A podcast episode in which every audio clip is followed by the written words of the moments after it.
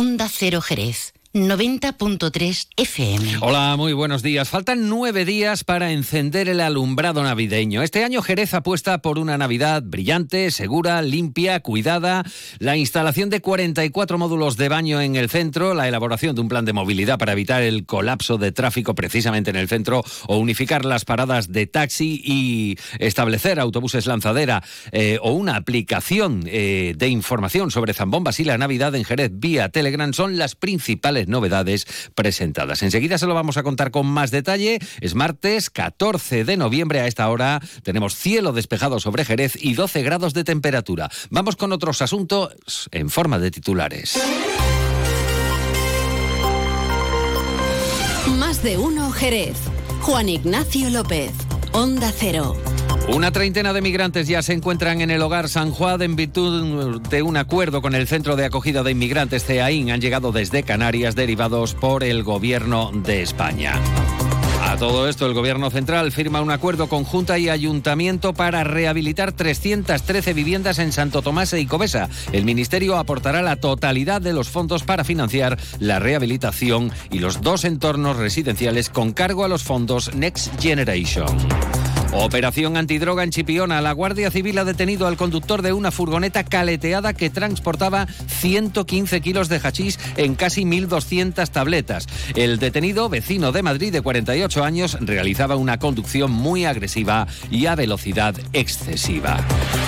Trebujena celebrará el 26 de noviembre y el 3 de diciembre la 44 edición de su concurso de mosto. La vecina localidad rinde homenaje además a su gastronomía con el popular plato y concurso Garbanzos como conejo. Antes de entrar en materia, vamos a conocer qué tiempo nos aguarda para este martes. Luce Shopping, el mayor centro outlet de la provincia de Cádiz, patrocina este espacio. Agencia Estatal de Meteorología, Laura Vila, buenos días. Buenos días, hoy el cielo está poco nuboso, despejado con brumas o nieblas matinales en el litoral mediterráneo. Las temperaturas se mantienen sin cambios, salvo en el área del estrecho, donde suben las máximas y se marcarán 28 grados en Arcos de la Frontera y en Jerez de la Frontera, 25 en Rota y 24 en Cádiz y también en Algeciras. Y el viento es de componente norte flojo en general y en el estrecho flojo de dirección variable. Es una información de la Agencia Estatal de Meteorología.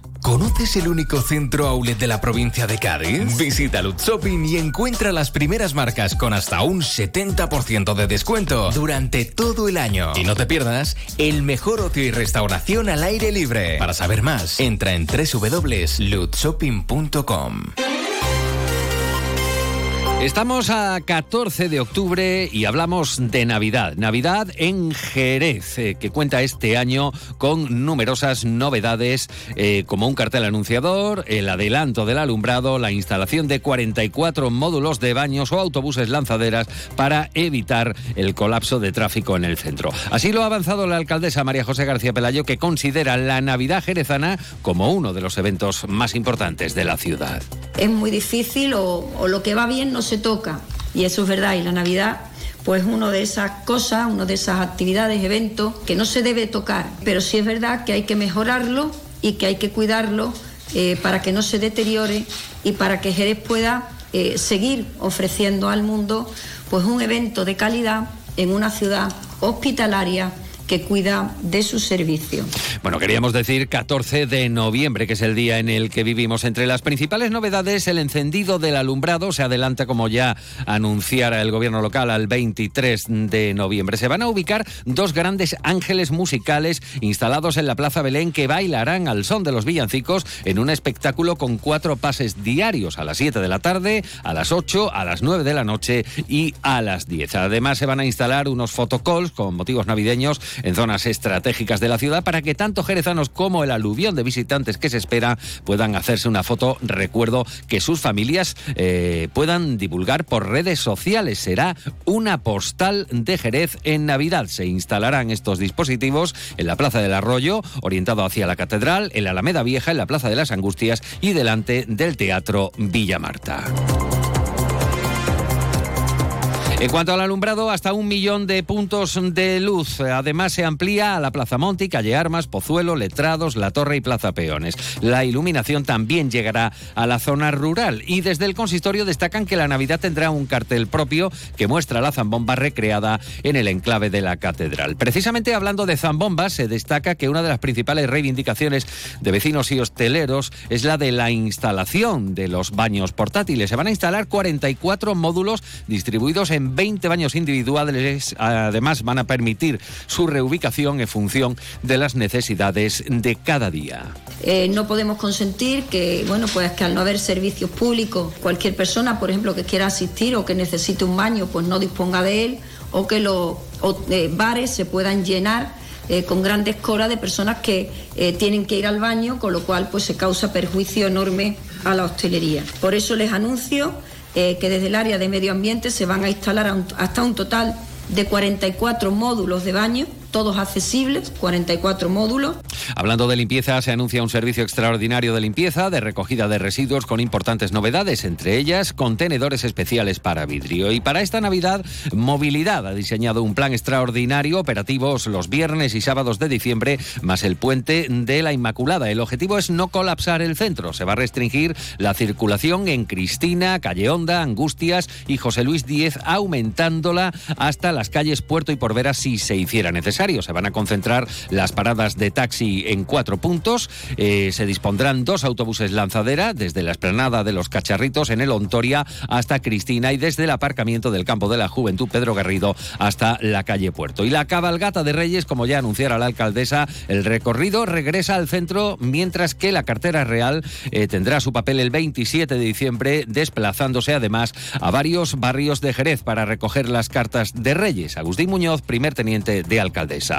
El recorrido eh, intentará ser pues eh, el clásico, ¿no? evidentemente.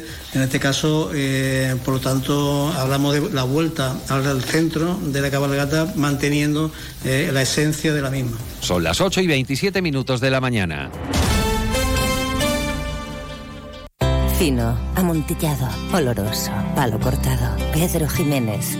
Don Zoilo, todo Jerez en una gama de sherries exquisitos embotellados en rama de la forma más natural, manteniendo toda su intensidad, sabor y color. Gama Don Zoilo 15 años, de bodegas Williams ⁇ Humbert. Somos Jerez. Disfruta con un consumo responsable. El otro día me preguntaron qué consejo le darías al Joaquín Prat del futuro. Pues le diría que siga eligiendo Suzuki S-Cross. Nuevo Suzuki S-Cross con tecnología híbrida, versiones 4x4 y etiqueta eco. Descubre más en suzuki.es y déjate sorprender por su precio imbatible. Y ahora tu S-Cross 100% conectado con Suzuki Connect. Suzuki S-Cross. Cross the line. Véalo en Alvariza Motor, concesionario oficial Suzuki. Avenida Tío Pepe 21, Jerez. 8 y 28 minutos de la mañana, el Ministerio de Transportes, Movilidad y Agenda Urbana va a financiar la totalidad de las rehabilitaciones de las barriadas de Santo Tomás de Aquino e Icobesa, que suponen una inversión de más de 9 millones de euros y va a alcanzar a más de 300 viviendas de esta barriada. La concejala socialista Mamen Sánchez ha recordado que los trabajos realizados durante su gobierno municipal hoy han culminado con este convenio. La también diputada ha mostrado su agradecimiento al Ministerio por agilizar la tramitación. Ya está firmado el convenio del Ministerio de Transporte y Agenda Urbana para los barrios de Cobesa y Santo Tomás de Aquino, una aportación de más de 9 millones de euros que le aporta íntegramente el Gobierno de España, que transferirá a la Junta de Andalucía para que a su vez la Junta lo transfiera a cada una de las comunidades de, de propietarios. Yo quiero agradecer la agilidad también del Ministerio, que en cuanto ha llegado la documentación de la Junta y del Ayuntamiento, ha procedido a hacer esta firma lo más rápidamente posible. Y al cierre sepan, hablando de vino en este caso, que en Sanlúcar arranca el, curso de camarero de Manzanilla, Generosos y Brandy de Jerez. Hasta una quincena de alumnos han solicitado su participación en esta acción formativa eh, impulsada por la Delegación de Fomento de Empresas del Ayuntamiento sanluqueño. Va dirigido a mejorar la empleabilidad del sector de la hostelería y en concreto del servicio de barra y mesa. Constará de 36 horas de formación entre teoría y práctica. Llegamos así a las ocho y media de la mañana en la realización técnica estado Pepe García. Continúan informados en Onda Cero. La información local regresa a las 11 de la mañana. Buenos días.